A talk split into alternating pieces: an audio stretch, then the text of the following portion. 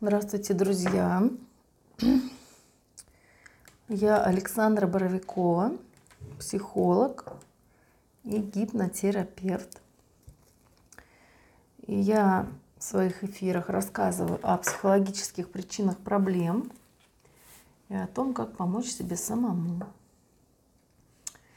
И сегодня я буду рассказывать про психосоматику мигрени, отвечая на вопрос, который уже давно был задан, связанный с психосоматикой этого явления. Так, что-то у нас тут опять непонятно что. Все нормально. Угу. Я, в принципе, уже много раз об этом рассказывала. И сейчас опять будем рассказывать все сначала, потому что при, э, вчерашняя трансляция, к сожалению, не удалась, поэтому буду рассказывать об этом сейчас снова. Значит, э, снова начиная все сначала, всю историю. Э, мигрень – это такая головная боль, которая преимущественно находится с одной стороны головы, и она отличается от других видов головной боли. Нас интересует в данном случае то, что чем она отличается с точки зрения психосоматики, тем, что она э, возникает постепенно, мигрень возникает не сразу. То есть она, я имею дело в основном в своей работе с головной болью, которая связана с напряжением в теле. Да? Есть головная боль напряжения. И интересно, что в процессе того, как мы раскручиваем э, мигрень, да, бывает, у меня есть клиентки, это преимущественно женщины, конечно же, есть люди с диагнозом мигрень, да, которые уже прошли там соответствующие обследования, им диагноз мигрень был поставлен. Есть люди без такого диагноза, которые называют головную боль мигренью, хотя она у них там не соответствует каким-то, допустим, критериям головной боли. И Так, что-то у меня здесь опять происходит с этими эфирами, что люди на них не могут зайти. Давайте-ка я посмотрю, в чем там дело. Напишите, пожалуйста, слышно, видно, есть вообще кто-нибудь? Можно зайти на эфир-то? Так, вот сейчас я попробую на него зайти. Да, вроде бы можно. Угу.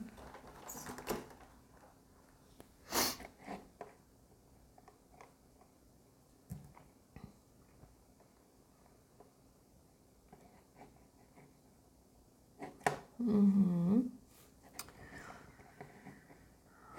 Что-то тут происходит, да. Вроде бы все работает.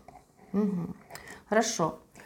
А, да, возвращаемся к теме. А, а, психотерапия и проработка мигрени – она происходит очень интересным образом.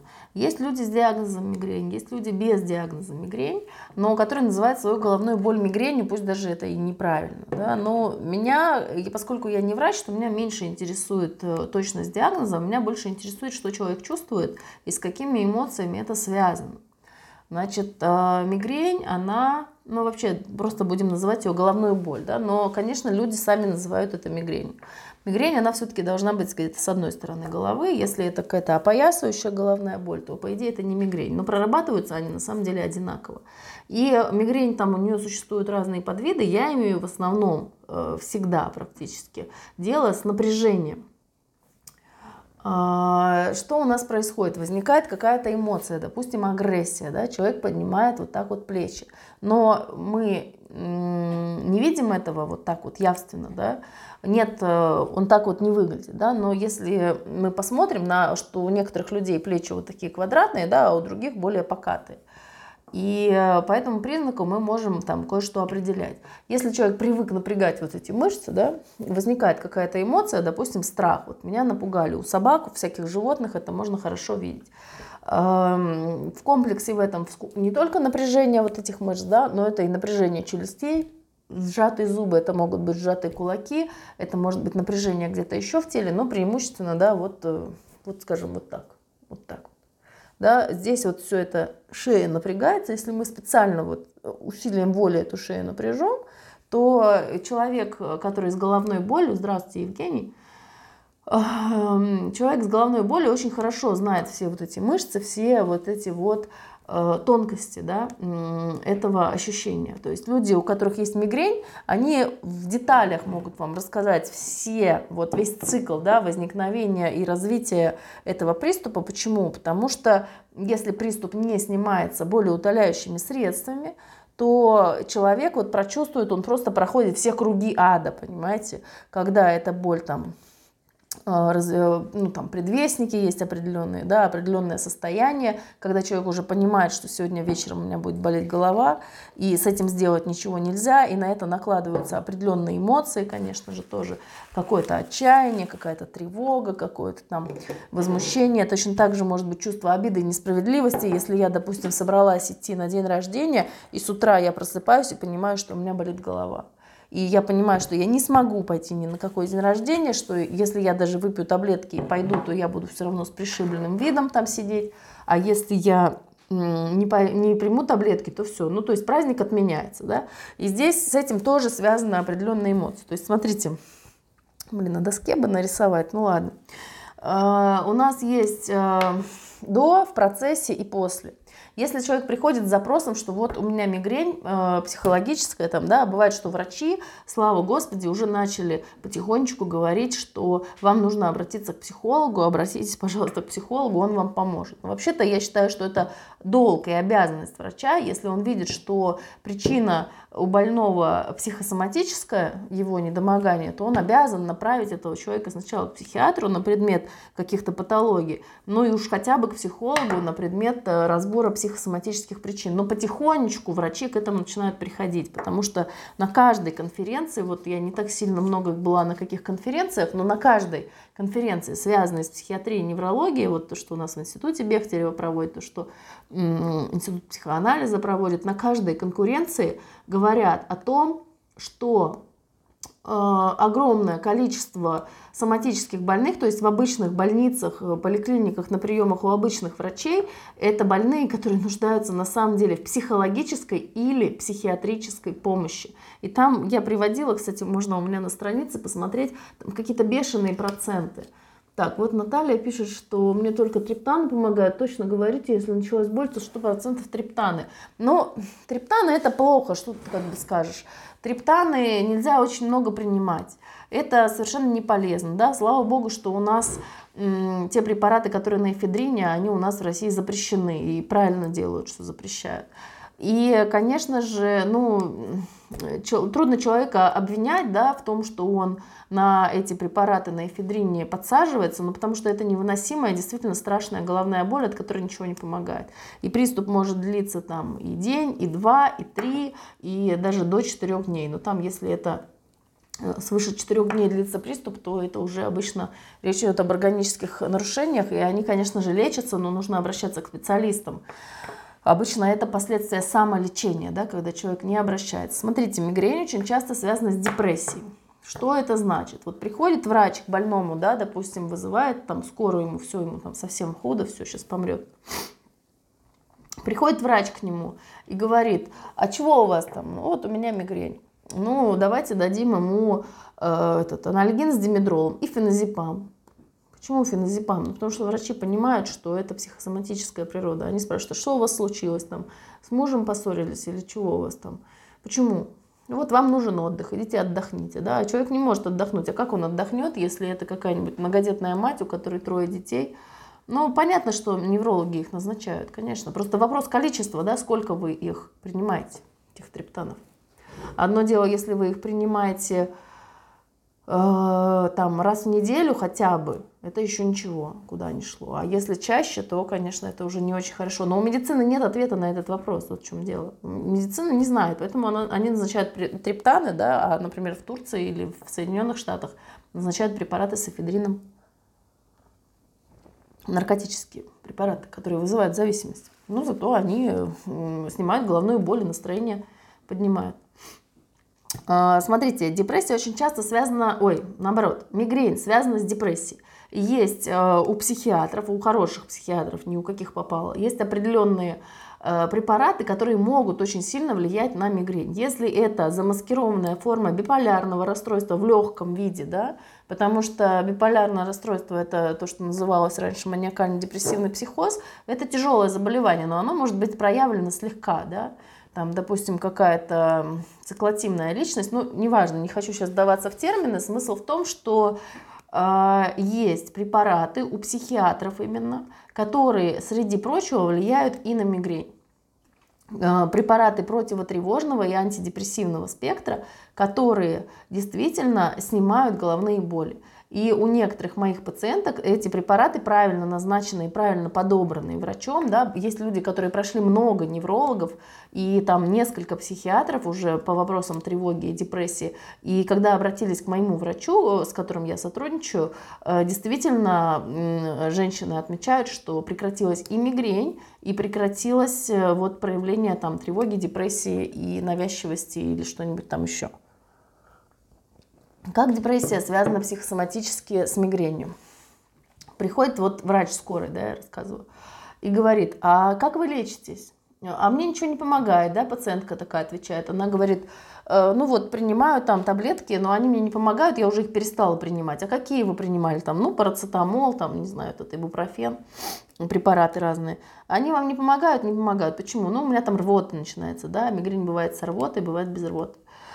И что вы тогда делаете? Ну ничего, а что я буду делать? Ничего не делает человек, понимаете? Человек просто лежит, терпит и мучается да, с этой мигренью, принимает. Или, допустим, другая ситуация. Э, человек говорит, я принимаю там по 8 таблеток ибупрофена.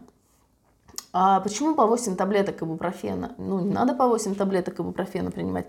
Ну, потому что мне не помогает. То есть, и давно тебе уже не помогает, и мне уже много лет не помогает. Хорошо, тебе много лет не помогает, и чего ты делаешь? А я принимаю по 8 таблеток ибупрофена. И тебе не помогает, не помогает. И в следующий раз ты снова продолжаешь. То есть, по сути, это то же самое, здравствуйте, Руслан, это то же самое, когда человек э, принимает, то есть это то же самое, что ничего не принимать. Да? Если ей все равно, это не помогает. Дальше там есть всякие народные методы, когда мятным э, маслом намазывают кожу головы, да, или горячий компресс, или холодный компресс, или ванна там ванна с какой-нибудь солью английской, там магнезией или чем-нибудь еще, или без соли, или горячая, или холодная. Контрастный душ, кстати, между прочим, из народных методов, то, что проверено, помогает наверняка, это контрастный душ, потому что он стимулирует выработку нейромедиаторов и дофамина в частности. Это контрастный душ, я уже рассказывала, это очень классная вещь во-первых, при панике, при тревоге, при страхе, при каких-то критических ситуациях, при головной боли очень сильной. Это помогает при э, панических атаках, в том числе при разных всяких состояниях, когда нет э, возможности помочь себе как-то иначе. Угу. Э, то есть, когда у человека депрессия, депрессивная вот эта вот позиция состоит в том, что если пойдешь к психиатру, потом ни один медосмотр не пройдешь. Нет, это заблуждение, Наталья, конечно. Особенно на получение прав. Нет, конечно, это тоже заблуждение. Будешь как псих. Да нет, конечно. Мигрень полечишь, не факт, что поможет, а отметка будет, что лечился у этого врача. Да нет, Наталья, это все заблуждение. Конечно же, если вы придете с тем, что у вас тревога или депрессия, это никак, никаким образом не влияет на получение вами водительского удостоверения или право на ношение оружия или что-нибудь еще. Вы можете пойти к частному специалисту. Я, к сожалению, большому не верю в бесплатную медицину, не верю в хороших психиатров в бесплатной медицине. Есть частные специалисты, э, кого надо в Петербурге могу рекомендовать специалистов, которым я доверяю. И, конечно же, это другой уровень образования, другой уровень внимания к пациенту. Но и среди платных врачей ко мне приходят люди из разных совершенно из разных клиник, там из платных, из бесплатных. Кто-то был госпитализирован там в клинике неврозов, успел полежать. Кто-то лечился там в коммерческих. У нас здесь клиник, в принципе, не так уж и много психиатрических э, в которых можно полежать э, в Санкт-Петербурге. И важно найти своего специалиста, который подберет вам то лечение, которое вам подойдет. Да? То есть того человека, который внимательно к вам отнесется. Но в любом случае, если другой возможности нет, да, там в городах, в городах, в регионах вы можете пойти в поликлинику. Ну, конечно же, лечение у психиатра, если вам назначат антидепрессанты или противотревожные, никаким образом на получение водительских прав или медкомиссии. То есть, смотрите, состоять на учете у психиатра, да, если у человека шизофрения, галлюцинации, голоса, это одно. Действительно, с галлюцинациями водительские права не дают, это правда.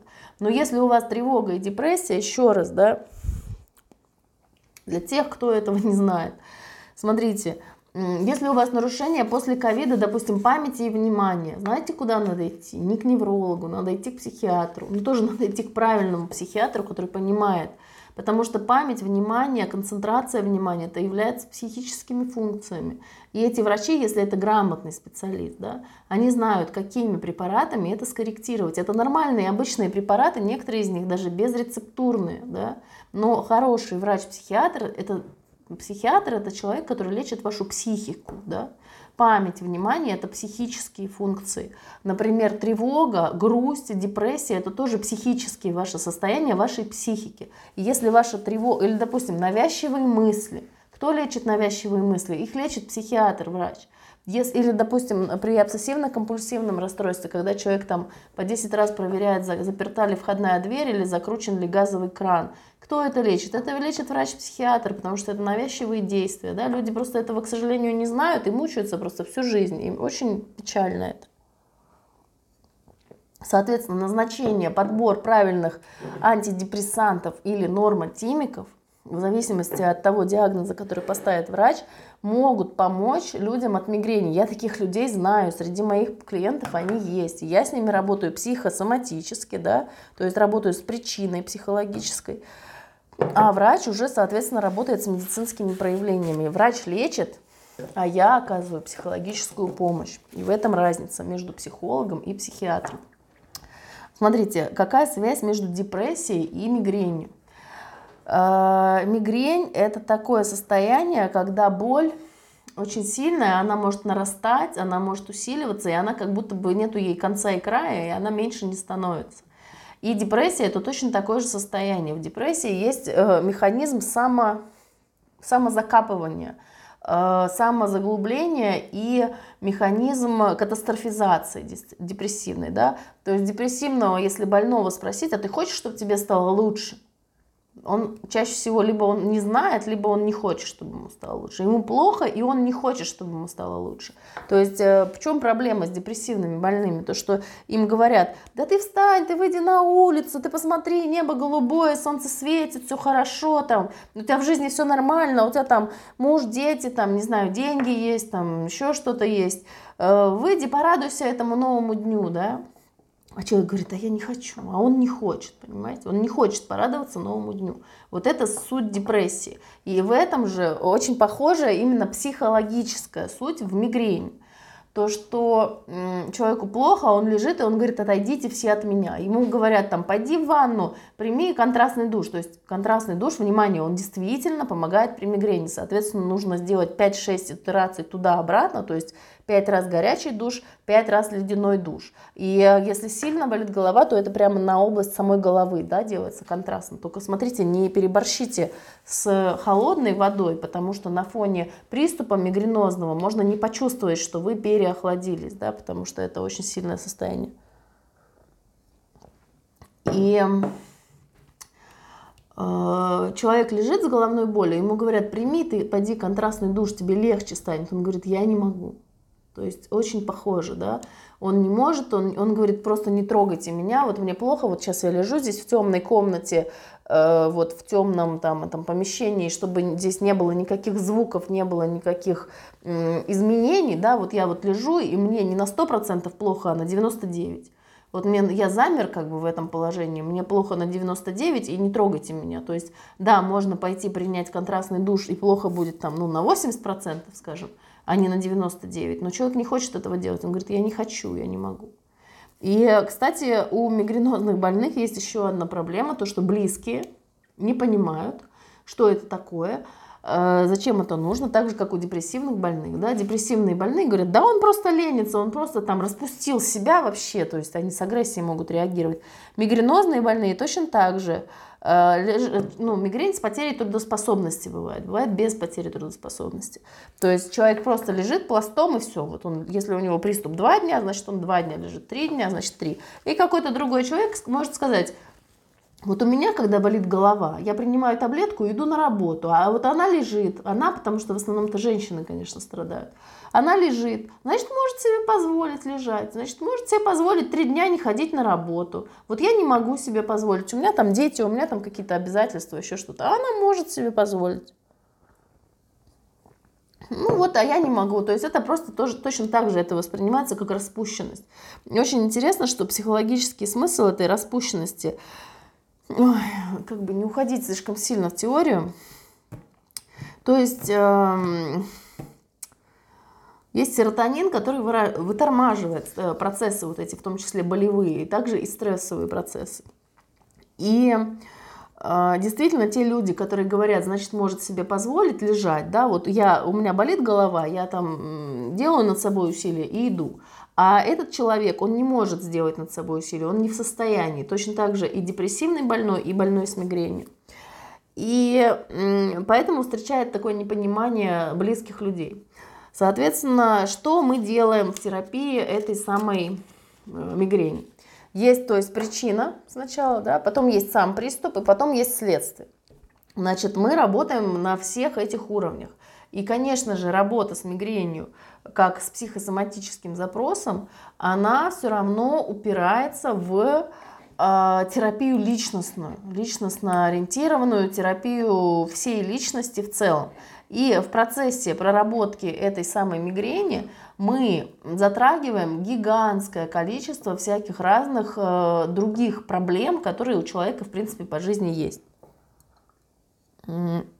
Значит, мы начинаем раскапывать это все. Ну, в первую очередь, конечно, мы снимаем, э, ну, там, в первую очередь или во вторую, порядок и очередность это определяется индивидуально, но мы можем просмотреть, как проходит сам приступ, да, посмотреть, на что похоже это чувство, да, посмотреть его в образах. На что похоже это чувство, если бы у него был бы цвет, размер или форма. Да? И там дальше по этим образом они носят очень большой диагностический смысл. Очень важное Э, диагностическое значение имеют именно те образы, которыми человек обозначает эту боль.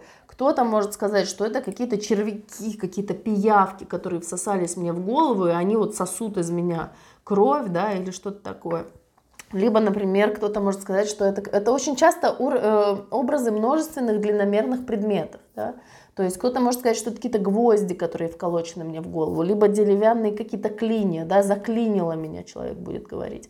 Либо будет говорить, что это какие-то типа вот, э, ну, допустим, шары с ртутью, допустим, да, ртуть, кстати, частенько образы металлов, образы ртути, да, чего-то черного, чего-то тяжелого, они очень часто здесь присутствуют. И это может еще быть вот, что что-то вколочено, и оно распирает, да, вот имеет э, распирающее такое свойство. Э, потом мы с этими образами начинаем работать и смотрим, чего там, во что они там дальше превращаются, это уже может быть индивидуально. Если человек начинает говорить, про сдавливающие какие-то скобы на голове, либо какую-то шапочку железную, да, либо обруч железный, то это уже не про мигрень, слава богу. То есть его можно поздравить. То есть это не мигрень, это просто головная боль, напряжение чаще всего, да. Вот эти опоясывающие боли, всякие металлические обручи, чаще всего это связано с чувством вины и ответственности, установка долженствования. И это уже не про мигрень, слава богу. То есть почему слава богу? Потому что это ну, я это называю более линейными чувствами, да, то есть они, в отличие от э, тревоги, ой, в отличие от депрессии, э, уже эти чувства, чувство вины это линейное чувство, то есть оно как бы плоское, да, оно не имеет вот этой вот самозакручиваемости, то есть есть причина, есть следствие. Есть, э, я вот в чем-то виноват, вот здесь вот что-то я не прав, возможно, я где-то очень много виноват, и очень много всяких разных причин, чего я там должен и не делаю, что я такой плохой, нехороший, за это я чувствую вину. Но, по крайней мере, одно чувство, оно одно. Э, это простое, да, не составное чувство. А вот когда у нас есть мигрень, эти всякие множественные клинья, вбитые в голову, или какие-то пиявки там кровососущие, это уже совсем другая история. Э, история более сложная, которая требует длительного разбора. Э, значит, э, в любом случае чувство вины там, как правило, всегда присутствует. Там, где есть головная боль, там всегда обычно присутствует чувство вины. И вот давайте рассмотрим этот пример, который я начала говорить о том, что человек, там, допустим, я собралась на день рождения, и э, утром у меня заболела голова, значит, э, женщина будет такая рассказывать, что я почувствовала там обиду, не так обидно было, я же так собиралась, купила там новое платье и туфли, чтобы пойти на это мероприятие, и вот, представляете, вот, значит, голова заболела, я понимаю, что все, значит, я туда не пойду. Значит, первое, что мы делаем, это мы работаем с этим чувством обиды, несправедливости. Потому что досада там какая-то, агрессия будет. То есть все эти чувства, они только усиливают разворот э, приступа. То есть если так бы он разворачивался долго и к вечеру бы только заболела голова, если оно сопровождается чувством обиды и несправедливости, значит, она заболеет тотчас же. И приступ развернется быстрее. Угу. Дальше э, это вот это как бы середина, да, само течение приступа. Мы там э, контактируем с этими чувствами, и есть определенные нейроупражнения, которые позволяют делать эти чувства более переносимыми, да, так же как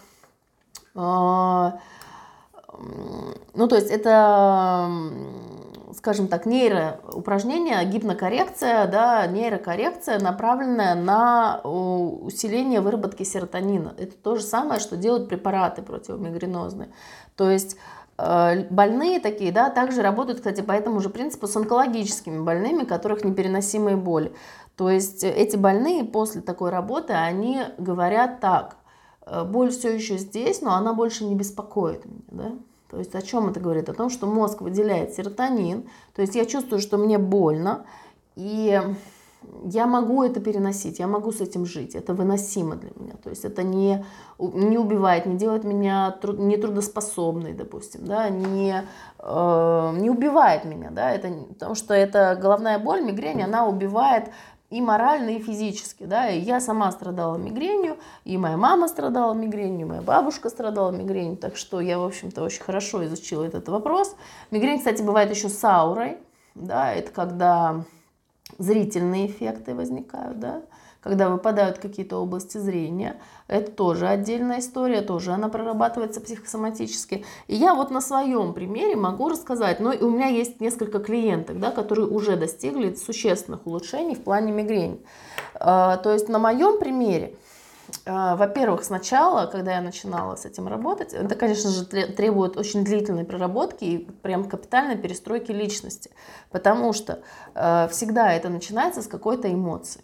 То есть я какой-то выбираю какой-то эмоцией реагировать на какую-то ситуацию. И если я с помощью этой эмоции э, реагирую, и мне с этим совершенно никак не разобраться, никак с этим не справиться. Почему? Потому что я считаю, что это правильно, что вот что-то где-то несправедливо, и я обижаюсь на это, да, и я продолжаю. То есть это мой выбор, осознанный выбор. Я обижаюсь вот на эту ситуацию, на этого человека там что-то же где-то неправильно, да, кто-то где-то несправедлив. И если это мой осознанный выбор, то в терапии как бы там будет обязательно сопротивление, которое тоже надо будет прорабатывать и так далее. В общем, в моем варианте э, потребовалось достаточно длительное время, прежде чем начала сначала снижаться длительность приступов, интенсивность начала снижаться. Но когда один приступ это один вечер, а другой приступ это два дня, а другой приступ это три дня, то человек, как правило, не может анализировать и проводить вот эти взаимосвязи. Вообще, очень часто это связывают с, физиологическими факторами в первую очередь. Например, там, в моем случае это было, что если я не поела, да, и у меня была интенсивная умственная нагрузка, значит, к вечеру у меня заболит голова.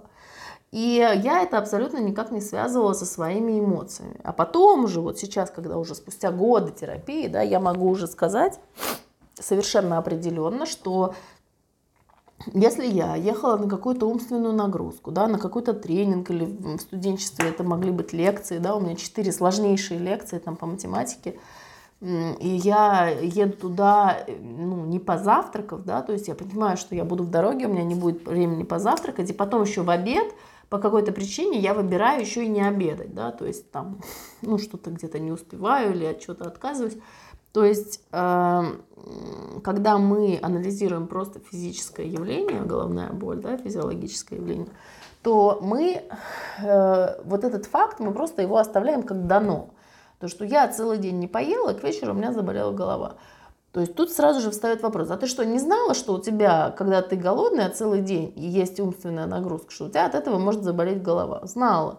Так почему же ты снова, зная эту ситуацию, что я помню, вот у меня там по вторникам были занятия там э, в городе, да, мы, основное у нас здесь в Петергофе находится обучение, это на первом образовании, когда я на Матмехе училась в СВБГУ, у нас вот один день были выездные занятия в городе. И у меня каждый раз после этого дня я приезжала, и у меня каждый раз болела голова, потому что я каждый раз не успевала, потому что рано надо было вставать. Значит, я не успевала позавтракать с собой, я по какой-то причине ничего не брала. И там тоже что-то какая-то была проблема со столовой, что я, в общем, оставалась голодной. То есть ты что, не знала, что у тебя будет болеть голова? Знала. Так почему ты не позаботилась о себе и ничего не сделала для того, чтобы это предотвратить, если ты об этом знала? Вот это уже вопрос психоэмоциональный. Да? А когда мы разбираем это просто как физиологию, когда вы к врачу приходите, э, там, вы говорите, вот если голодная, болит голова. Врач говорит, там, о, гипогликемия, там какой-то там находит определенный вид этой головной боли, и вот вроде бы как становится что-то понятно. Но непонятно другое, вот то, что до начала этой ситуации. Да? Вот врач, для врача ситуация начинается тогда, когда есть голод, и, за ним следует головная боль. А для психолога ситуация начинается тогда, когда голод, вот это уже последнее. А почему ты довела себя до этого? А что это за такие чувства, да? А как это ты так относишься к самой себе, если ты понимаешь, вот это вот я вас подвожу к мысли о том, что общего с депрессией. Как это так ты относишься к самой себе, если ты, зная о том, что у тебя будет болеть голова, все равно не предприняла ничего для того, чтобы это избежать это очень сильно связано с э, депрессивными паттернами. Да? Что мне плохо, я не хочу, чтобы мне стало лучше. Или это такой вид безразличия к себе, да, что там дальше могут быть разные варианты. Это может быть неприятие себя, да, когда я себя не принимаю, я себя наказываю. Да? Почему я говорю, что в головной боли всегда будет составляющая чувство вины. Всегда. Ни разу еще не было, чтобы она там не присутствовала. Там будет обязательно тревога. Причем тревога может быть э, нормальная, то есть нормальная это ощутимая тревога. А есть такая тревога, которая слишком сильна для того, чтобы вы ее почувствовали. То есть есть такое ощущение, что тревоги как будто нет. А на самом деле ее просто так много, что она переплавляется уже, ну вот, допустим, в депрессию, то есть либо в агрессию, тревожно-депрессивный вариант, например. Ну и вообще современная психи... психиатрия почти все заболевания психические сводят как раз к тревоге. А, это вот э, современный американский э, клинический психоанализ. Но сейчас о другом. А, какие варианты еще могут быть? А, непринятие себя, наказание себя, да, то есть почему я себя не покормила, зная, что будет болеть голова, а я вот вчера, может, что-то плохое сделала, да, или, допустим, может быть, это какое-то самообесценивание. Там, я еду на интеллектуальную нагрузку, значит, я думаю, что, э, допустим, я глупая, например, да, я слишком глупая для этого, я все равно ничего не пойму, и за это я себя буду наказывать, да, что-нибудь из типа того, что сначала научитесь плавать, потом пустим воду в бассейн, да, сначала чего-нибудь пойми и покажи, что ты умная, а потом я тебя покормлю, да. Ну, я очень метафорически, да, очень сильно это огрубляю, чтобы это было наглядно, но на самом деле это лейтмотивы тех процессов, которые идут бессознательным, которые можно на, э, ну, на проработке в гипнозе или просто с психологом теоретически тоже можно это раскопать. Но в гипнозе, конечно, это эффективнее, потому что доступ к бессознательному, он э, ближе и быстрее. То есть это как если бы у вас была... Ко мне приходят иногда люди просто на психологическую консультацию. Но это как если бы у вас была просто дрель и электродрель и к вам человек приходит и говорит, вы знаете, вот я тут согласно своим убеждениям не хочу просто электродрель, я считаю, что это от лукавого. Давайте мы ручной дрелью сейчас тут будем сверлить. Ну, давайте, что делать? Давайте будем ручной дрелью сверлить. Почему нет? Желание клиента – закон. Но, конечно же, гораздо быстрее и эффективнее можно найти вот эти причинно-следственные связи э, с помощью гипно техник гипнопогружения. Но на самом деле э, обычные психологические подходы, они тоже на это способны, просто э, у них происходит это спонтанно. То есть если в гипнозе мы можем управлять этими погружениями и э, делать их там глубже, более поверхностными, или, или там ну, ну, некоторые специалисты дают команды, там, чтобы там все забыть, например, да, или, ну, не знаю, там, заснуть, там, да, гипнотический сон. Я этим не занимаюсь, я уже много раз про это рассказывала, что я не даю команды спать никогда. Я никогда не даю команды на забывание. И я никогда не даю инструкции на, э, на то, чтобы человек потерял здесь и сейчас. Да? Наоборот, я даю инструкцию, что твое сознание максимально ясное и чистое. Наоборот, я даю инструкцию, что сохраняй все достигнутые изменения, запоминай эти изменения для того, чтобы использовать для своего блага, для блага других живых существ. Так, возвращаемся к мигрени. А, мигрень очень часто идет в комплексе с другими всякими вот психологическими проблемами. Да? Когда говорят психологический комплекс, да, у человека этого комплекса. Что имеется в виду? Имеется в виду, что у него существует ряд каких-то э, частей, да, которые вместе составляют комплекс. Вот если у, у женщины есть мигрень, из моих клиенток, да, значит, коктейльчик этот будет состоять из следующего. Очень часто при мигрени бывает анемия тоже. То есть, казалось бы, эти вещи не взаимосвязаны, но факт состоит в том, что когда я спрашиваю, э, бывает ли мигрень, там что-то мы начинаем прорабатывать, я там по своим признакам, по своим образом иногда догадываюсь, да, что это про анемию, и спрашиваю человека уже в ходе сеанса, анемии-то нет у вас случайно? И говорю, да, конечно, как нет, конечно, есть. Конечно, анемия. И, в общем, эти вещи могут быть взаимосвязаны. Дальше. Личностные характеристики. Как я уже сказала, это тревожно-депрессивные состояния, это перфекционизм и прокрастинация, которые суть одно. Да? То есть это не две стороны одной медали, а это, собственно, одно и есть. А это все очень сильно связано, конечно, с тревогой. Это может быть перенапряжение, то есть это может быть переутомление, да? либо если, ну смотря какая стадия, может быть и депрессия, когда женщина уже почти ничего не делает, просто мучается. Здравствуйте, кто со мной здоровается. А, есть, в общем, вот такой вот, то есть при, при депрессии, как и при анемии, ой, э, да, при депрессии, как и при анемии, как и при мигрени, характерно э, холодные конечности, да, холодные руки и ноги, э, может быть шелушение кожи головы, да, или, допустим, каких-то других частей тела, какие-то дерматиты. Может быть, что еще? что мне сейчас не. А, запоры, конечно же, да, запоры бывают и при мигрени, и при депрессии. Ну, в общем, там есть много общего. А, значит, про личностные вещи хотела еще сказать. А, например, возник конфликт, заболела голова, поругалась с кем-то, заболела голова. Или там на улице мне нахамили, я в ответ не нахамила, сдержала агрессию, заболела голова. Или там вот я что-то не сделала, там, не знаю, допустим, купила себе там, не знаю, телефон, и вот чувствую вину, что не купила детям там, не знаю, горку какую-нибудь, да. Э, заболела голова, чувствую вину. Обиделась на кого-то, заболела голова. Потревожилась из-за чего-то, сильно потревожилась, да, там будет, не будет чего-то, заболела голова, ну и так далее, испугалась чего-то, да, или, ну, от грусти, конечно, реже, от грусти реже. А, ну вот от какого-то тотального чувства несправедливости, допустим, э, женщина живет с абьюзером, да, Эмоциональная зависимость, кстати, да, эмоциональная зависимость идет очень часто в комплекте с мигренью. И, кстати, с другими зависимостями тоже она может идти в комплекте.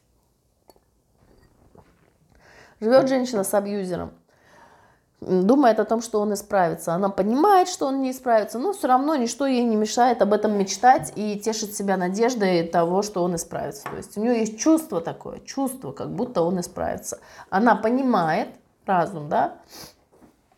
Кстати, очень часто в такой ситуации бывают слиты чувства и мысли навязчивые мысли, вот эти, что ну так же нельзя, ну не могу же я его бросить, но ведь у нас же дети, но ведь там у нас же столько лет друг другу потрачен, но он, наверное, исправится, то есть он причем ей не обещает даже исправиться, да, и он в очередной раз делает какую-то ужасную гадость, причем эти абьюзеры, когда у женщины есть такой вот э, синдром, да, скажем так, они очень жестоко себя начинают жутко вести. Там, допустим, у женщины там три дня там приступ этой мигрени, да, и этот абьюзер будет заходить там и говорить, э, встань там, приготовь, например, поесть, да, или он будет специально хлопать дверями, или он будет там э, не давать ей поспать, будет ее будить, да, то есть это самый натуральный садизм, да. Что делает женщина с эмоциональной зависимостью, жертва абьюзера, да, созависимая?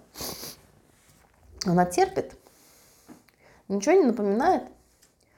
То же самое – то есть она терпит головную боль, она терпит жизнь с абьюзером, она терпит, э, что там мы еще говорили, депрессию, да, депрессивные свои состояния. И у нее весь серотонин, так метафорически говоря, он просто израсходован, да, у нее не хватает еще на то, чтобы вытормаживать эту боль. То есть это страдание, которое человек испытывает, оно слишком велико. Да, человек не может уже вытормаживать эту боль, серотонина уже не хватает. И что мы делаем в терапии? Мы тренируем вот эту вот чувствительность, то есть мы, с одной стороны, мы делаем эти состояния более выносимыми, а тогда, когда они становятся более выносимыми, у человека наконец-то включается вот эта рациональная часть. То есть, смотрите, эти чувства, они возникают у нас для того, чтобы мы что-то сделали с нашей ситуацией, понимаете? То есть лечить мигрень у женщины, которая живет с абьюзером, абсолютно бесполезно. Либо можно ее посадить на триптаны, которые она будет принимать там пять раз в неделю, да, или на эфедрин, что еще хуже. Ну, в принципе, хрен редьки не слаще, как бы. Тут ничего. Ну, то есть, смотрите, пока женщина живет с абьюзером, у нее будет продолжаться и прогрессировать эта мигрень. Когда она с ним разведется, у нее мигрень прекратится. Да? И получается, что приходит человек к психотерапевту и говорит, здравствуйте, доктор, вот э, у меня там психологическая проблема, допустим, э, вот, ну, с мужем, там, плохие отношения. Там. Окей, а сделайте, пожалуйста, чтобы я не кричала на детей. Ага, чтобы я не кричала на детей. Ну, давайте разбираться, что ж ты кричишь-то на детей. Ну, вот то, что я злюсь, там, тролля. Откуда же пришла эта злость? Начинаем раскапывать, да? Ой, ну вот там, типа, там муж что-то сказал, что чувствую вину, что я чего-то там не сделала на работе. А с чего ты взяла-то, что ты на работе это вообще должна делать? Это кто тебе вообще сказал, что тебе это надо? Ну вот, муж все время говорит, что я должна, я должна. Ага, муж говорит, что ты должна. Ну хорошо. А чего он там навязывает, накладывает на тебя? А муж, оказывается, на нее свои какие-то обязанности перекладывает там. То, что добрый полицейский это он на себя берет, а злого полицейского он жене роль отдает.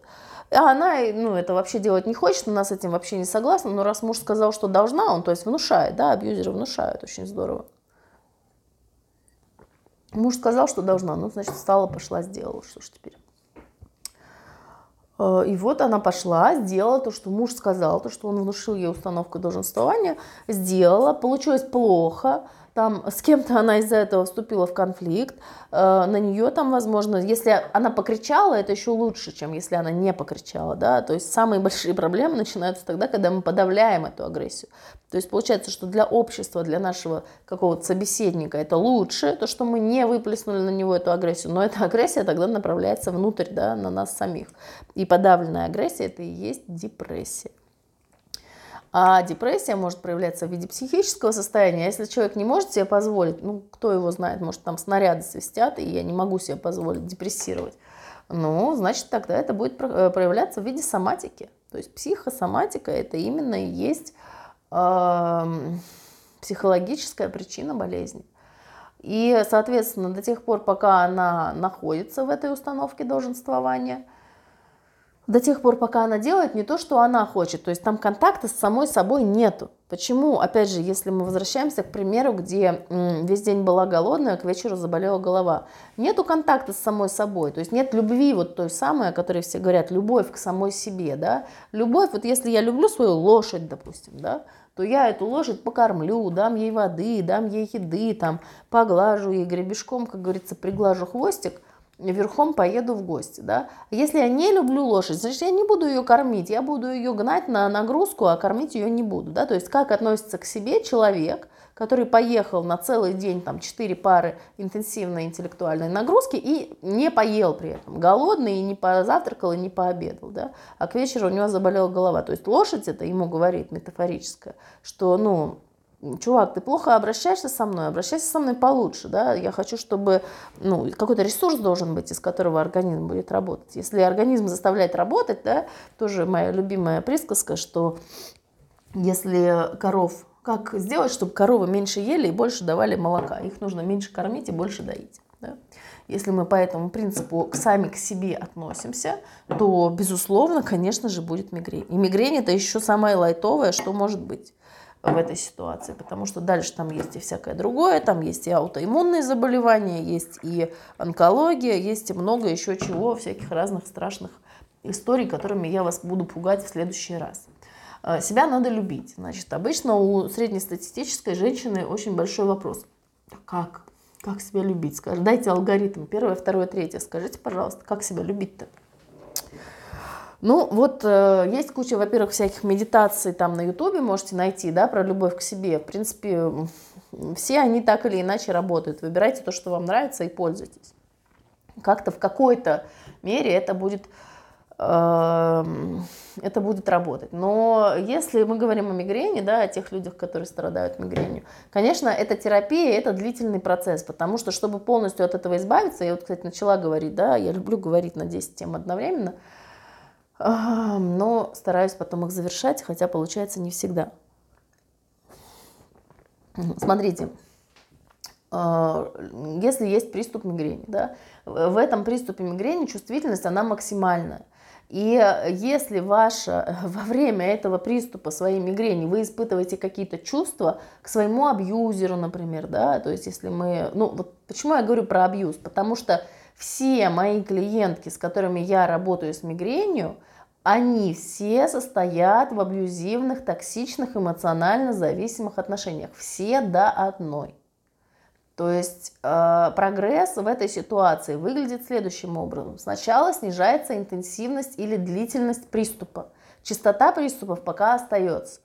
Значит, если раньше это было 4 дня, значит это 3 дня, потом постепенно становится 2 дня. И боль вроде бы становится не такая невыносимая. Что может произойти на этом этапе? Женщина на этом этапе может найти какой-то способ себе помогать. То есть если раньше она просто лежала пластом и мучилась три дня, то теперь она может найти какой-то способ, как себе помогать. Вот пример, э, рассказываю, что если мигрень с рвотой, э, то можно использовать более утоляющие свечи. Да, то есть э, если прием таблеток, да, человек уже знает точно, что у него будет рвота, можно вместо таблеток принимать свечи. И можно уколы, там, если кто умеет себе уколы делать, можно делать уколы там, внутримышечно, допустим, да. И это способ себе помочь. И иногда одной такой простой вещи, как переход с таблетной формы, с таблетированной на э, внутримышечную или э, в форме свечей, уже одна это, одно такое небольшое действие, оно позволяет очень сильно изменить всю картину.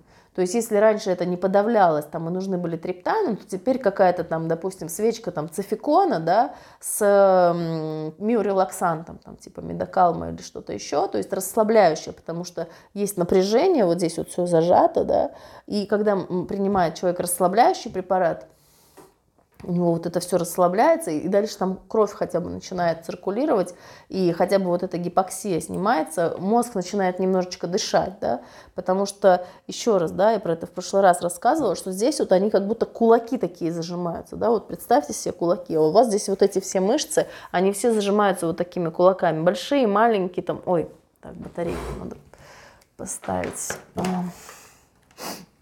А, все это зажимается такими кулаками, соответственно, кровоснабжение не идет. Да? Почему после массажа, например, может облегчение быть головной боли? После остеопата. Потому что они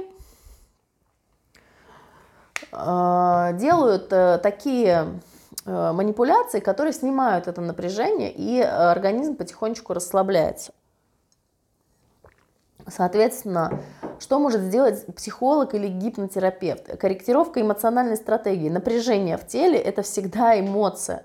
То есть это либо какая-то агрессия, а агрессия чаще всего это зажим какой-то другой эмоции. То есть если мы напрягаем вот здесь, здравствуйте, Мария, Если мы напрягаем вот здесь, да, вот эти мышцы, значит, мы зажимаем что-то, какое-то чувство либо в спине, либо в горле, либо в груди, да, либо, может быть, слезы какие-то зажимаем. Можно же и слезы так зажимать, да, с помощью напряжения вот этих мышц.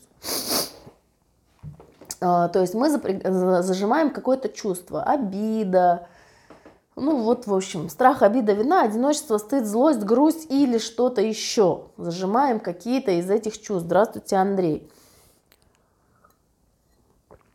А, соответственно, до тех пор, пока это чувство у меня генерируется, почему психосоматик? Потому что сначала у меня, допустим, обида, то, что мой абьюзер со мной несправедливо поступил, там, не знаю, что-то там мне сказал или сделал, или не сделал, неважно.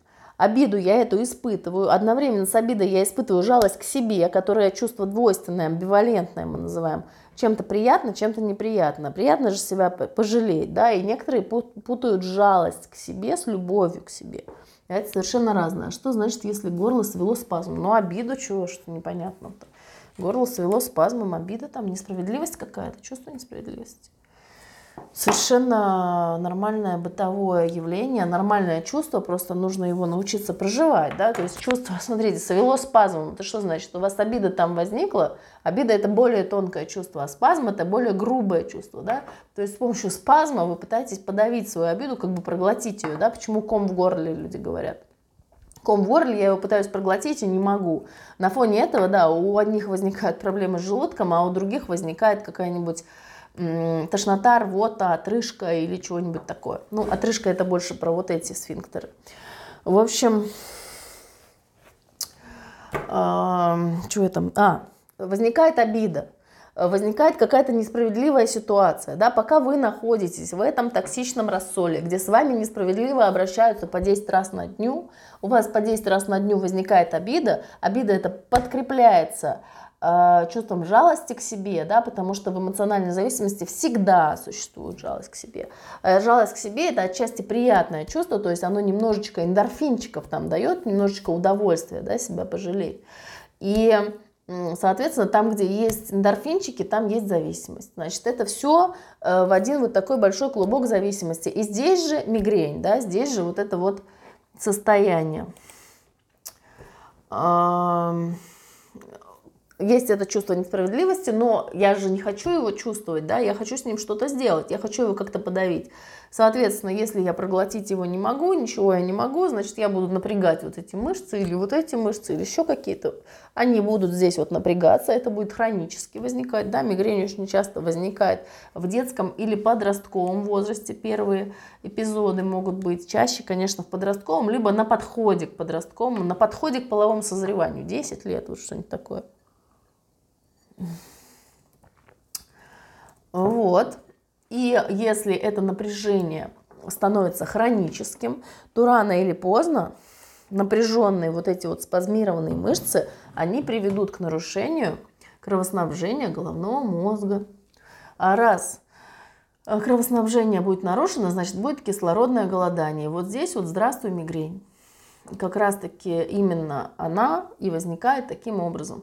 И дальше уже работает с этим всем врач. То есть он говорит, да, но там кислородное голодание. Если невролог, он может вам назначить какую-нибудь мануальную терапию, остеопата, массажа, да, для того, чтобы снять это напряжение. Но тот специалист, который может снять это напряжение вам раз и навсегда, это не массажист. Массажист вам снимет временно. Вот вы ходите на массаж, сходили, сняли, сходили, сняли, сходили, сняли. Это действует как таблетка. Приняли, принимать массаж, да, раньше так назначали, принимать воздушные ванны, принимать процедуры массажа.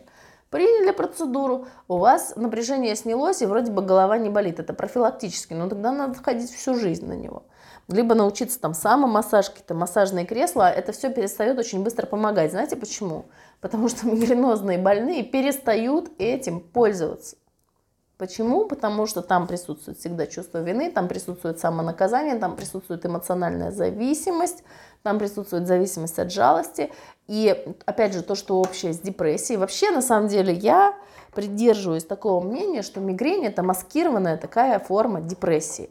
Но я так подозреваю, что форм мигрени гораздо больше, чем те, с которыми я сталкиваюсь. Но я сталкиваюсь в основном именно с этой формой, поэтому я и пришла к такому мнению. Наверняка есть еще много людей, которые не доходят просто до меня, которые ходят к каким-то другим своим специалистам, и это нормально, да, потому что психолог нужен не всем, а гипнотерапевт и подавно нужен не всем. И здесь тоже заодно скажу, если вы считаете, что кому-то нужно обратиться к психологу, скорее всего, нужно вам обратиться к психологу, потому что вы об этом беспокоитесь и переживаете. Вот. Эм, если кто-то вам бегает за вами и говорит, что тебе нужен психолог, э, пусть он сам пойдет к психологу, потому что к психологу должен идти тот, кто больше всех беспокоится. И если мама беспокоится за ребенка, да, это тоже одна из популярных тем, о которых я люблю рассказывать. Если мама беспокоится за ребенка, что ребенку, ребенка очень хочет отвести к психологу, значит, психологу нужна, должна идти сама мама. Если мама уже ходит к психологу, тогда можно ребенка. Так, в чем разница между психологом и психотерапевтом? Ну, по сути, только в наличии медицинского образования. Психотерапевт – это врач. Это человек, у которого первичное образование психиатрия, а дальше уже он может называться врач-психо... То есть он врач-психиатр, запятая, психотерапевт. Психотерапевт – это спец... специализация. И вот я сейчас, э, когда э, получу диплом клинического психолога в институте Бехтерева, да, это институт психиатрии и неврологии, то есть клинический психолог – это около медицинский специалист. И когда я пойду на специальность э, психотерапии обучаться, да, следующий у меня план, пойду я получать эту, то есть я буду слушать те же самые дисциплины, которые слушают врачи-психиатры, но только они после этого будут называться врач-психотерапевт, а я после этого буду называться клинический психолог с повышением квалификации, психотерапевтические основы деятельности клинического психолога. То есть, по сути, ну, дисциплины те же самые.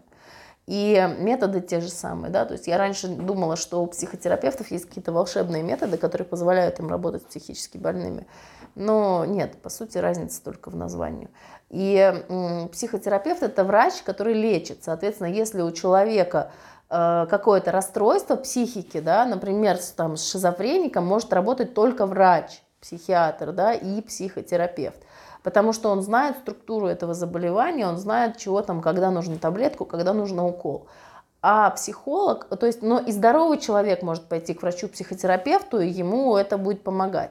Но, соответственно, уже менее формальная, более такая бытовая часть в том, что врачи порой этим грешат. Ну, многие врачи, не все, к счастью, что они лишний раз назначают таблеточку там, где можно было обойтись и без нее. Но и пациенты тоже этим многие грешат, что они либо просят таблеточку там, где без нее можно обойтись, потому что психотерапевтический труд, да, это работа вашей души, это самая сложная и самая важная работа в вашей жизни, то есть это труд, работа над собой, душевный труд. Но, в общем, э, короче, если подходить к образованию, дисциплины те же самые.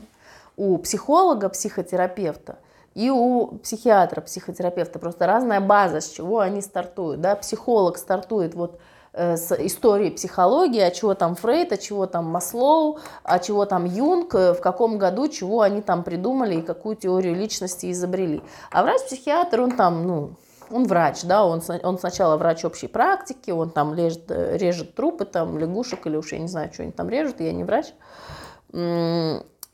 ну, а потом уже получают специализацию одинаковую, и клинический психолог, и врач. Но просто психолог, да, и психотерапевт – это разница как день и ночь. То есть есть клинический психолог, а есть просто психолог. Просто психолог – это человек, который знает, в каком году Фрейд изобрел какую теорию личности.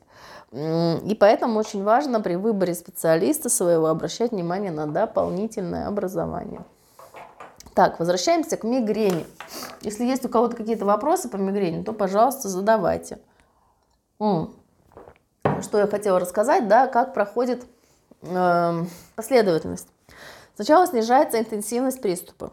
Потом, э, если приступ раньше был 4 э, дня, то теперь он 3 дня, 2 дня, и потом он 1-2 дня. Да? То есть у меня в моей собственной терапии, которую мне посчастливилось проходить э, с Николаем Дмитриевичем Линде, автором метода эмоционально-образной терапии, несколько лет была я его клиенткой, И это дало, конечно, очень серьезные результаты, но регулярность, понимаете, если у человека уже мигрень, то мы понимаем, что его личностные проблемы, они довольно глубокие, то есть они чаще всего невротического уровня, они не достигают никакого там ни психоза, ни ну как чаще всего, среди моих клиентов чаще всего это невротический уровень, может быть, там все совсем по-другому у психотиков, я уже просто не знаю. А, значит, это длительная достаточно история, которая требует э, прям, ну вот, тотальной проработки личности и вот этих вот деструктивных кусочков жизненной эмоциональной стратегии. То есть я приняла решение в такой ситуации обижаться. Вот со мной несправедливо поступили, я обижаюсь. Обижаюсь я так сильно, что эта обида мне жить не дает, значит, я напрягаю свои вот эти кулачки. Вот здесь э, э, ну, организм привык, и он их напрягает уже теперь вот почем зря просто.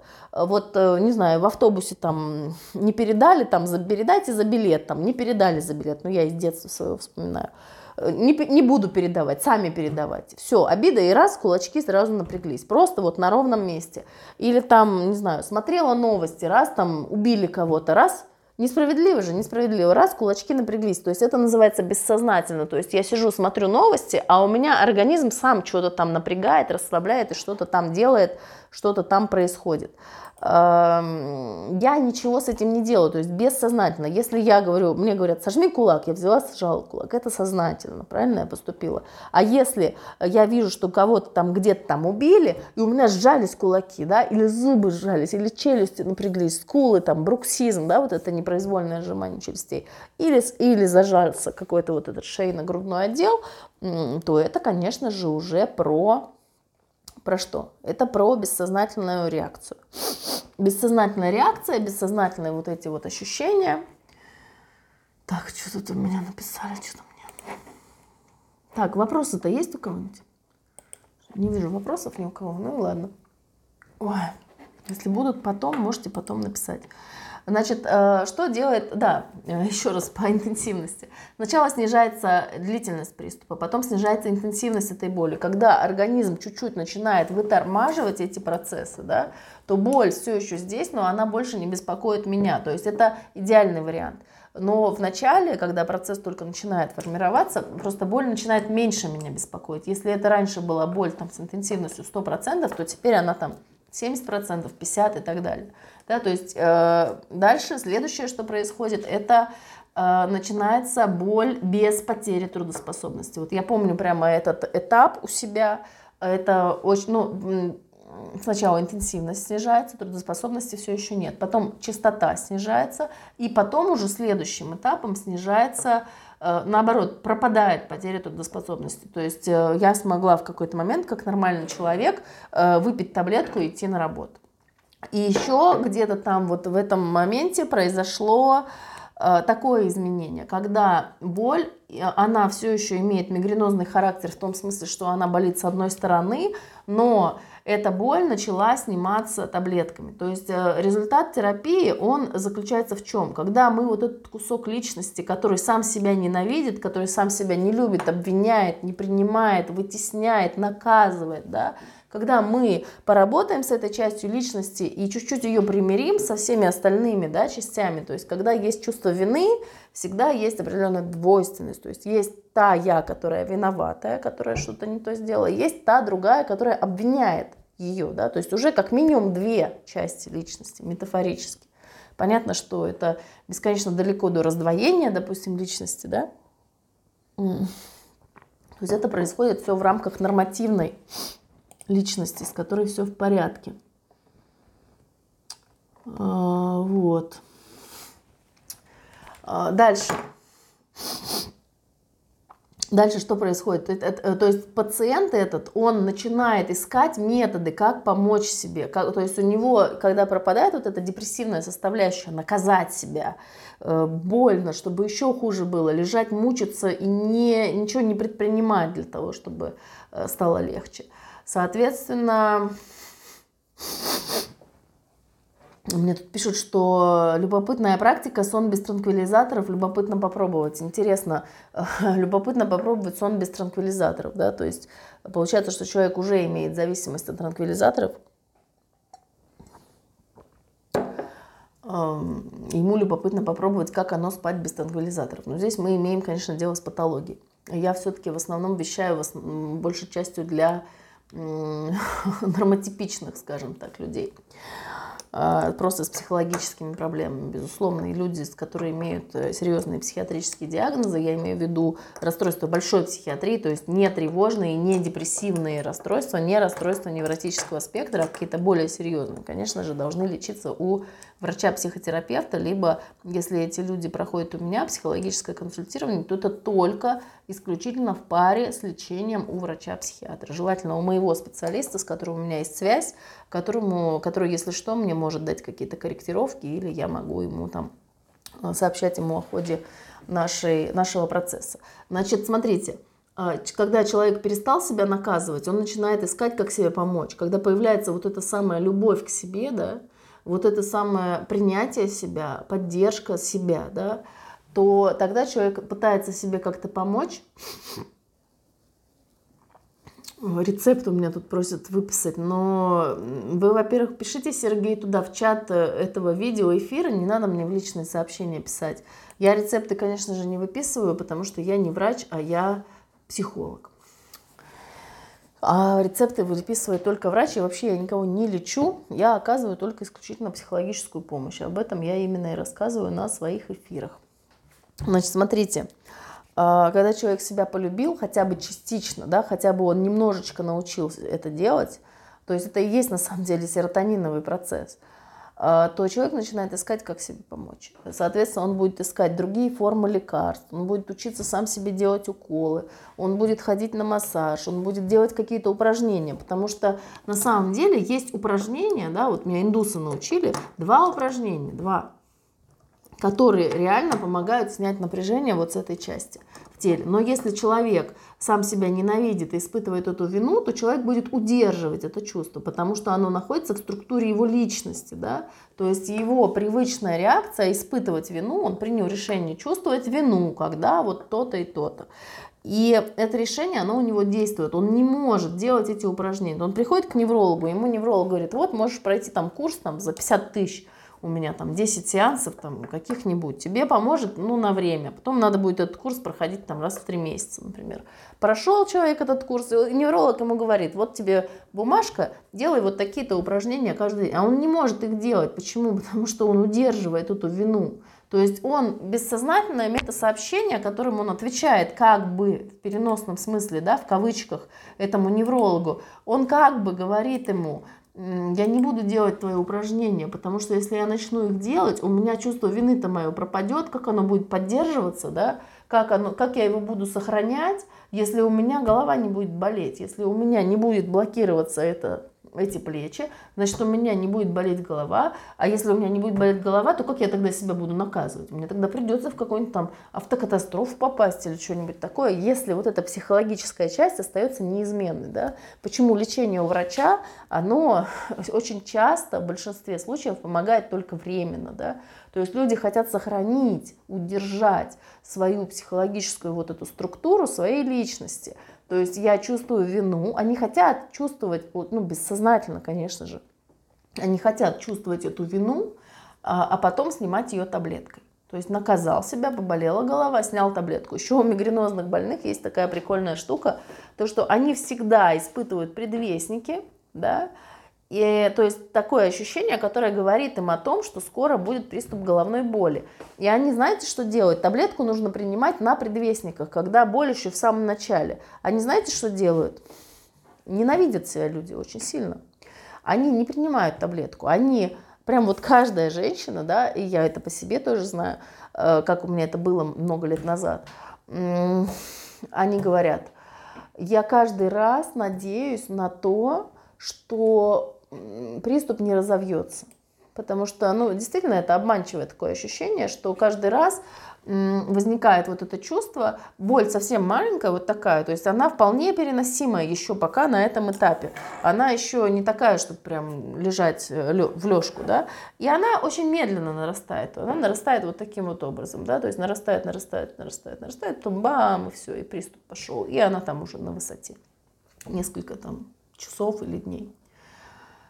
А, они не принимают, они, им говорят, что так надо делать, но они сначала несколько лет промучаются, то есть если человек уже принимает таблетку вовремя, то это уже опытный мигренозный больной, который уже промучился много лет. Или они могут в определенной ситуации, когда они побольше себя хотят наказать, это все вне осознанности бывает. Это все осознается только в терапии. Они хотят побольше себя наказать, и они вот в этот приступ вовремя примут таблетку, а в следующий приступ они ее вовремя не смогут принять, а дальше уже не помогают триптан.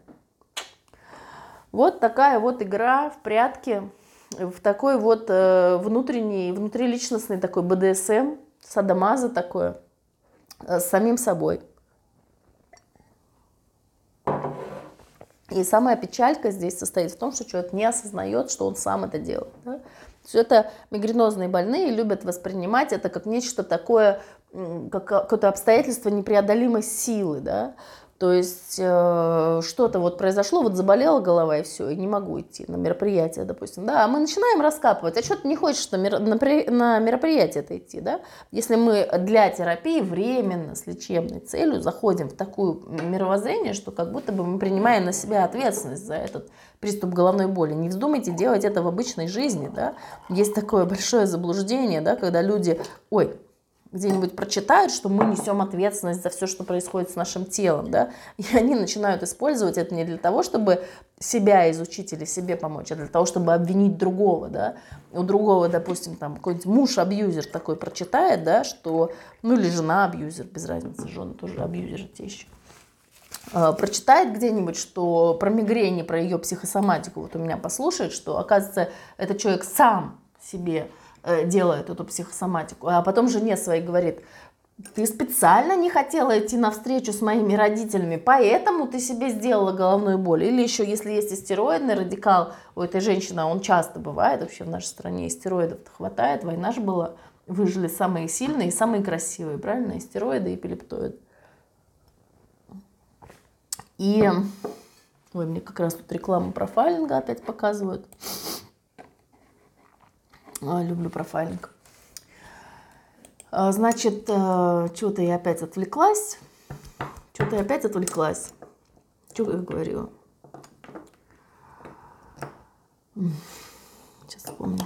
А, э, абьюзер э, узнает о том, что Э, типа, она сама, да, устроила себе приступ головной боли. Говорит, ты специально, да, вот есть, да, вот я поняла, стероидный радикал будет казаться, что притворяется этот человек, да, как есть такое гистерионное расстройство, да, по, ну, по-простому истерическое расстройство личности, э, по-старому.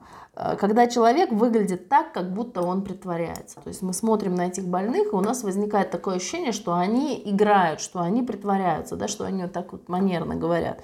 А если у нас просто истероидная личность, да, не достигающая степени прям расстройства, то она просто тоже, она будет, она знаете, как будет театрально у нее будет болеть эта голова. Она будет вот так лежать и вот так вот, господи, как же у меня болит голова и вот она будет так вот театрально себя проявлять, да, потому что у нее будет проявляться этот, этот стероидный радикал.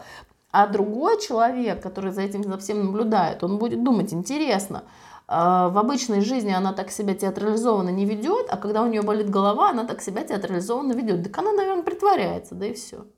А на самом деле происходит что? Ничего она не... Ну, кто-то, возможно, притворяется, да, но не знаю, насчет притворства не хочу сейчас рассуждать, я сейчас говорю об истинной мигрени.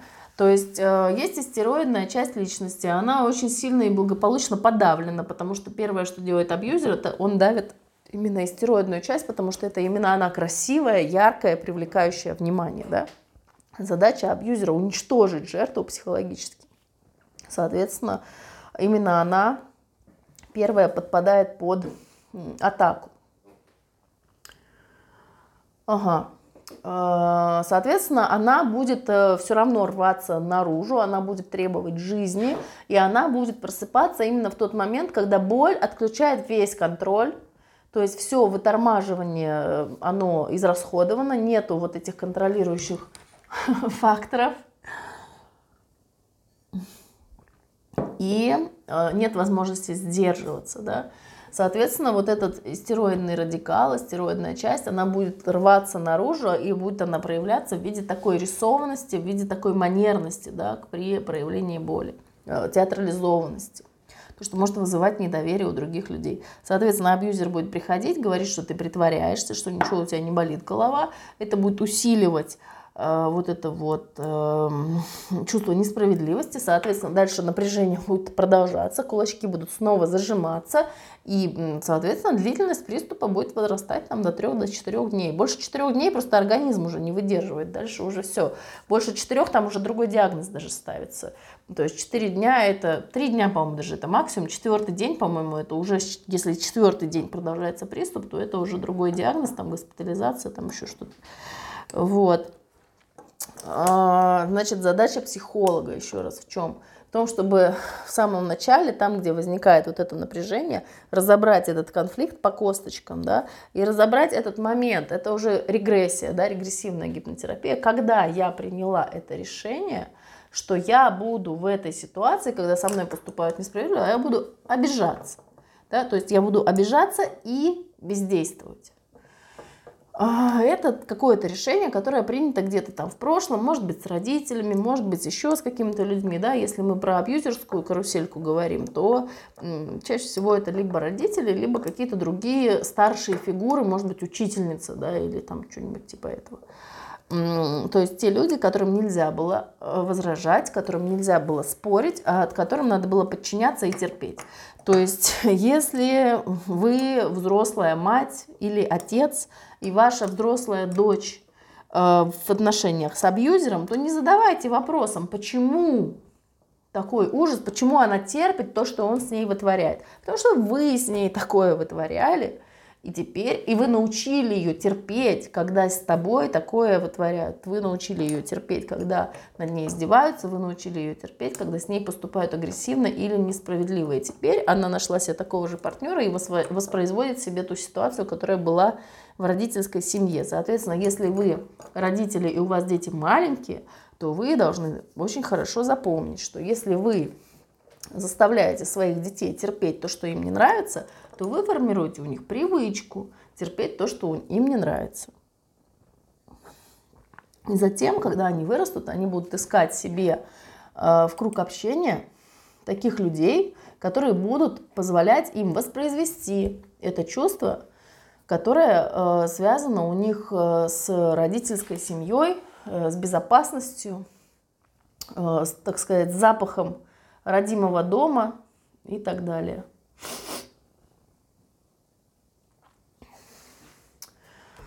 Вот. Значит, э, соответственно, наша задача зайти в это воспоминание, да, зайти, в, ну, не обязательно воспоминание, да, то есть кроме регрессии еще методов-то много. Э, смысл в том, чтобы обнаружить это принятое решение, обижаться и терпеть, да, а на обиду, соответственно, дальше следующая реакция – это зажимание этой обиды. То есть если я привык, обижаюсь, это процесс растянутый во времени. И бесконечно-то терпеть ее нельзя для того, чтобы Э, этот процесс был, то есть обида, она должна как бы не дойти до своего конца, да, то есть вот она возникает, со мной несправедливо поступили, и как бы в норме а, это чувство, оно как сигнальная лампочка сообщает мне о том, что здесь что-то идет не так, что я должна что-то сделать, что-то предпринять для того, чтобы выйти из этой несправедливой ситуации. Но если в детстве меня научили иначе, что из этой ситуации выйти было нельзя, да, и я привыкла терпеть, как слон на веревочке. Знаете про слона на веревочке? Когда слоненок маленький, его привязывают на веревку, э, ну, к какому-то там столбу, который он еще маленький, он не может его снести. А потом э, слон на веревочке, он э, привыкает, он пытается сбежать, у него не получается.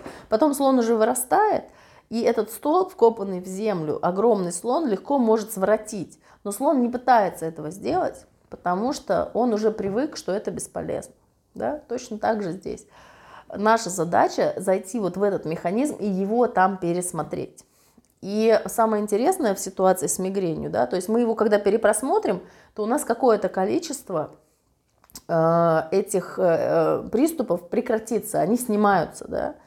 А, почему? Вот представьте себе какое-то вот поле, да, заставленное там разноцветными точками, там красными, зелеными, синими, там еще какими-то желтыми. И э, вот э, для мигрени есть группа причин, группа эмоций, которые э, влекут за собой, вот, то есть стратегия вот эта вот идет, идет, идет, какая-то последовательность, да, она в конце концов, в конце стоит мигрень, да, приступ мигрени, там таблетки, триптаны или просто мучение, да, в общем. Вначале идет какое-то событие, оно вызывает чувство, чувство это блокируется напряжением, да, вот при том виде, который мы сейчас рассматриваем. Напряжение Э, нарушает кровоснабжение головного мозга, это все, э, потом это все зацикливается много-много-много раз, и потом напряжение достигает такой степени, что уже дальше возникает приступ мигрени. Вот он как бы процесс, да. А, когда мы, допустим, рассмотрели ситуацию, что она там э, хотела идти на день рождения, из-за приступа головной боли не пошла на, на этот день рождения, значит, мы находим и начинаем смотреть, а что там на этом дне рождения будет происходить. А вот там, не знаю, ну, кто-то там, свекровь опять начнет говорить, типа, ну, когда же там следующего ребеночка. Например, просто сейчас придумываю. А, и это вызывает дискомфорт, это вызывает неприятные чувства. Соответственно, для того, чтобы, потому что там я теряюсь, я не знаю, что ответить, я чувствую вину, что да, действительно нужно бы следующего ребеночка, а там какие-то обстоятельства не дают и так далее. Значит, там какое-то непереносимое чувство. Значит, э, если это чувство непереносимое, давайте мы туда не пойдем, Давайте вместо этого развернем мигренозный приступ, потому что это что-то знакомое, мы уже знаем, чего это, как это и что с этим делать. Да, оно тоже достаточно неприятное, но, по крайней мере, мы с этим можем контактировать. Хотя нам тоже неприятно с этим контактировать. А давайте, очень хорошо. Значит, мы, когда в терапии заходим в эту ситуацию, да, мы ее разворачиваем, мы ее разыгрываем. А почему, а что, а как? Принимаем новое решение, как я буду действовать в такой ситуации, когда мне задают неудобный вопрос, да, мы ее как-то обобщаем, немножко генерализуем, на который я не хочу отвечать, но при этом я уважаю этого человека и не хочу, допустим, его как-то обидеть. Нет ответа. Вот как действовать в этой ситуации? Нет ответа. Неудобная ситуация. Э, мы в терапии придумываем, человек принимает новое решение, как он будет в этой ситуации действовать. Мы делаем перепросмотр, то есть мы моделируем воображаем да, эту ситуацию и проигрываем новый способ реагирования в этой ситуации. Хорошо, у нас получилось. После этого мы возвращаемся снова в самое начало, заходим в эту ситуацию с самого начала, еще ничего не произошло, делаем там вот этот перепросмотр со всеми изменениями, и дальше человек отправляется и проверяет, а будет ли у него возникать приступ мигрени теперь в подобной ситуации в дальнейшем. И если все сделано правильно, то в такой ситуации этот приступ уже возникать не будет. И смотрите, что здесь интересно. Вот помните про экран с разноцветными точками, да? Вот, допустим, точки красного цвета с этого экрана пропадают теперь. И теперь вот на протяжении жизни в подобных ситуациях, ситуациях, связанных с тем, что на этой вечеринке или на каком-то событии мне могут задать вопрос, на который я потеряюсь и не буду знать, как отвечать, у меня уже здесь нет стопора, нет ограничения. То есть я могу туда идти, э, и в этой ситуации я справлюсь. А может быть, то есть это ну, ситуация, связанная с установкой границ, да, с проживанием стыда, там, э, с проживанием, с дозированием агрессии, да, то есть я могу ответить резко тому человеку, который задал мне нетактичный вопрос. Это нормально, осадить такого человека.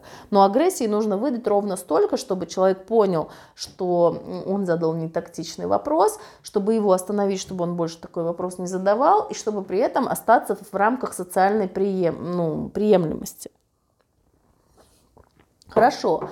А если на этой же самой вечеринке мне могут задать еще, еще какая-то ситуация может произойти, не знаю, встречу там бывшую жену своего мужа, допустим, да, это совершенно другая ситуация, в которой я опять же, не знаю, как себя вести. Она тоже связана там, с какими-то клубком таких чувств, в которых я не знаю, как себя вести. Вроде бы надо вести себя вежливо, но она там ведет себя невежливо. Ну, что-то там дальше наворочено, да, какие-то там кто-то там против меня что-то умышляет, я не знаю, как вести. Ну, то есть бессознательно принимает решение, ну его нахрен, будем лежать лучше дома с больной головой. А почему с больной головой? Потому что просто так отказаться я себе не разрешаю. То есть можно же, по идее, было бы сказать, вы знаете, там будет бывшая жена моего мужа, поэтому я не пойду. Но я себе не позволяю, так сказать. Почему? А вот почему дальше там надо разворачиваться. Почему? Потому что в детстве, допустим, мама говорила, что э, мало ли, что ты не хочешь идти, давай собирайся, иди, еще и улыбайся, да, заставляли улыбаться, например. Вариантов масса. То есть мы берем э, на следующей встрече, мы берем, почему я говорю, что это процесс такой серьезный, мы берем и разбираем. Иногда мы за один сеанс успеваем несколько таких вещей разработать. Да? А, а как вести себя в такой ситуации? Или мы можем принять решение, что если я куда-то не хочу идти, значит, я буду просто говорить, что я не хочу идти, и никаких не буду придумывать себе отговорок, типа того, что у меня болит голова, и я не пойду. Кстати, распространеннейшая вещь, просто никогда не ссылайтесь на какую-то болезнь. Никогда не ссылайтесь, что у вас болит голова, или что у вас ребенок заболел, или что у вас живот заболел, или что угодно.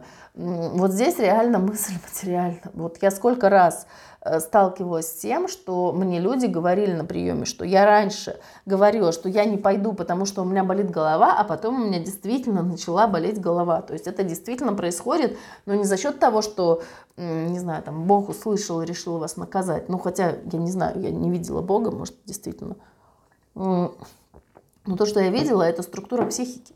То есть э, это же ограничивающее убеждение, оно закатывается, вы его сами себе программируете в свое же собственное бессознательное.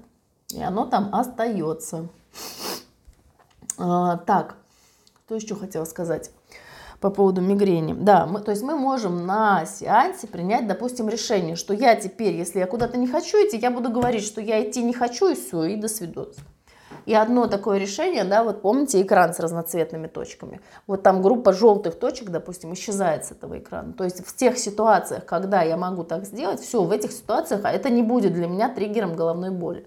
А этих триггеров головной боли, их может быть много или мало, но чаще всего, если эта мигрень уже ну, там, человеку хотя бы лет 30, да, и она его мучает уже хотя бы лет 10, а то и 15, то, как правило, этих триггеров там очень-очень много. И они все самые-самые разнокалиберные, да, и поэтому я и говорю, что сначала снижается интенсивность приступа, когда переносимость этой боли появляется, да, потом э, снижается количество этих приступов, э, уже потом, а, сначала интенсивность, потом длительность, потом количество, и потом уже потихонечку меняется качество. То есть в моем варианте это произошло так, что мигренозные боли, они превратились просто в головные боли напряжения. Вот таким вот образом.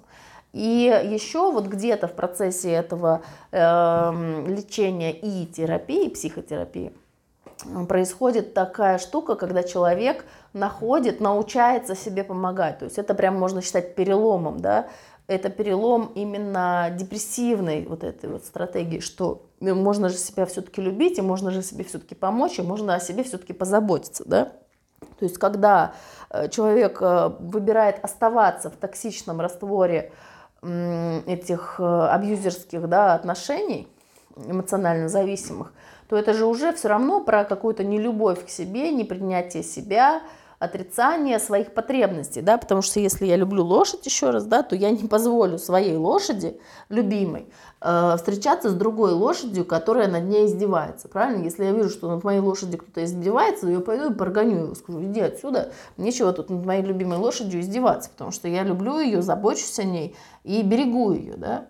А если над ней кто-то издевается, то это нехорошо. Соответственно, если я позволяю издеваться над собой, значит, где-то у меня внутри есть уже вот эта нецелостность, да, то есть э, есть тот, кто кто-то кого-то наказывает, в общем, есть вот этот вот э, садомаза кружок такой любительский. Вот. Ну, в общем, в принципе, все, что я хотела рассказать, я рассказала. Э, вот эту цепочку, мне кажется, я уже проговорила столько раз, что уже все должны были понять, как начинается и разворачивается, да, и как, какое количество этих триггеров Э, иногда бывает, что наступает какое-то временное улучшение, да, там, допустим, вот э, история одной из моих клиенток с мигренью. Сначала она жила очень долго одна, то есть это все, перес... то есть эмоциональная зависимость, она была очень сильно подавлена, то есть там была череда неудачных отношений, после которых женщина сделала выбор жить одна. И она э, жила одна там много лет, и у нее периодически возникали мигрени. И триггерами служили ситуации на работе, ситуации в общении с мамой. Там, да, кстати, мамы, мигрень же, она же очень часто идет по женской линии.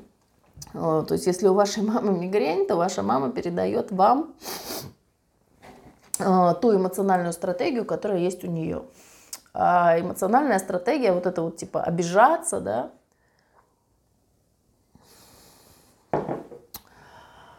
обижаться, там, держать эту обиду, подавлять эту обиду там, и так далее.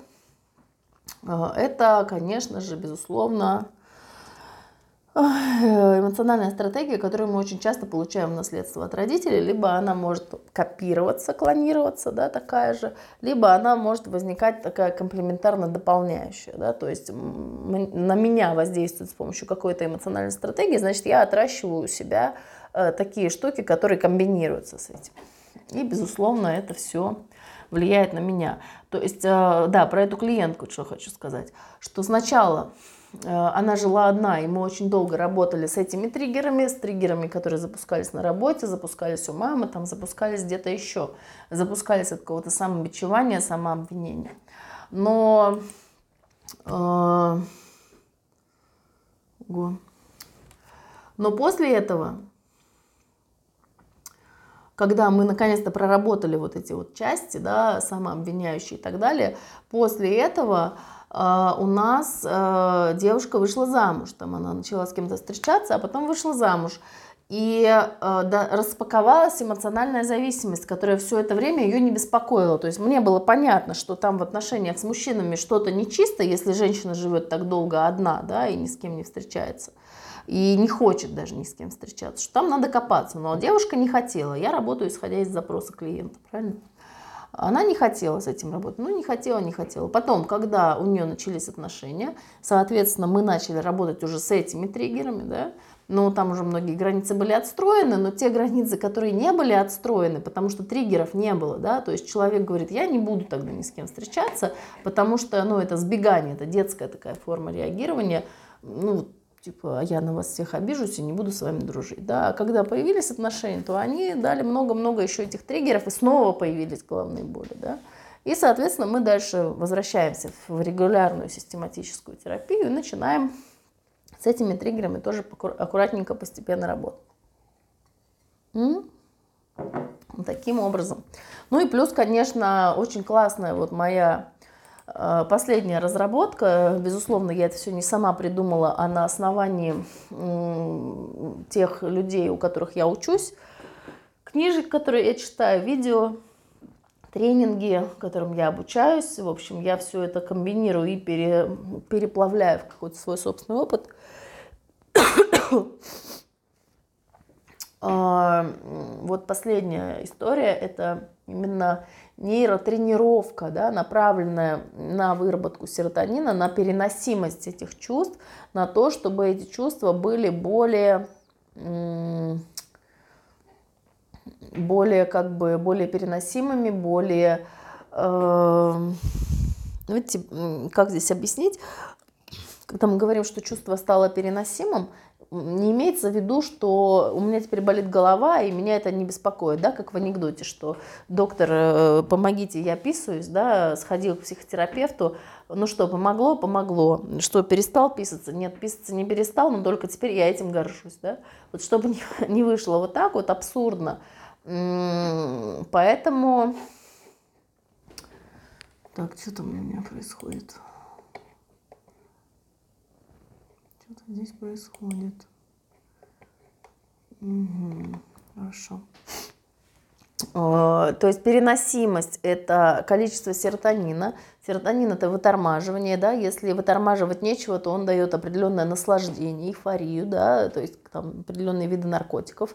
Выброс серотонина провоцирует – и э, дело в том, что когда человек, э, эта боль становится для него более переносимой, то включается разум. Да? Мы в гипнотерапии выстраиваем такой механизм, чтобы здесь в этой ситуации включался разум и принимал разумное решение, а что для меня полезно. Да, потому что когда человек находится в токсичных отношениях, то это никогда не полезно для него или для нее. Это всегда вредно. Да? И есть всякие иррациональные чувства и убеждения – которые заставляют человека оставаться в этих токсичных отношениях, несмотря на то, что из-за этого у меня головная боль. Да? Можно загипнотизировать человека и спросить у него, а что у тебя головная боль? И человек прям сразу возьмет да и скажет, это из-за того, что я с абьюзером живу. Поэтому у меня и головная боль, да.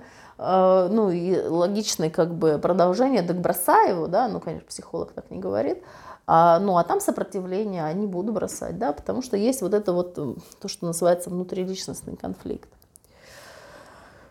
Все, наверное, на этом будем заканчивать, дорогие друзья. Спасибо всем за внимание. Э, если будут вопросы, пожалуйста, пишите, буду отвечать. Э, вот. В общем-то, все у меня по поводу мигрени. Вообще, тема очень обширная, еще много чего про нее можно рассказывать, но, в общем, основное я сегодня озвучила. Все, всем до свидания, всем хорошего вечера. Пока-пока. Я психолог, кстати, и гипнотерапевт. Александра Боровикова меня зовут. Я в своих эфирах рассказываю о том, какие есть психологические причины проблем, как можно помочь себе самому и как с этим работает гипнотерапия. И еще у меня есть бесплатный сеанс гипнотерапии под видеозапись. Эта акция продолжается. Еще у меня есть подарок, бесплатный тоже сеанс гипнотерапии каждый месяц для самого активного комментатора. А, вот. Это тоже все продолжается, это все актуально. И, кстати, в эти выходные я иду на тренинг по EMDR. Это э, психотерапия, основанная на замене глаза двигательных реакций. Это тоже э, коррекция нейронных связей. Это суперэффективная методика. Я пробовала ее как клиент. И сейчас вот наконец-то я дождалась снятия ковидных ограничений. Наконец-то будет проходить этот тренинг у нас в Санкт-Петербурге. Я на него собираюсь. И после него будет отработка навыков я пока еще не знаю, что будет за отработка. Либо она будет бесплатно, либо она будет с большой скидкой. Э, если это будет, э, ну, в любом случае, это будет только в Петергофе и онлайн. Так что, если кто-то хочет, то следите за обновлениями. Пока что я предварительно только анонсирую, но, видимо, где-то там ближе, ну, в выходные, да, или в понедельник я, наверное, сформулирую какое-то предложение, потому что эти навыки я буду отрабатывать, конечно же.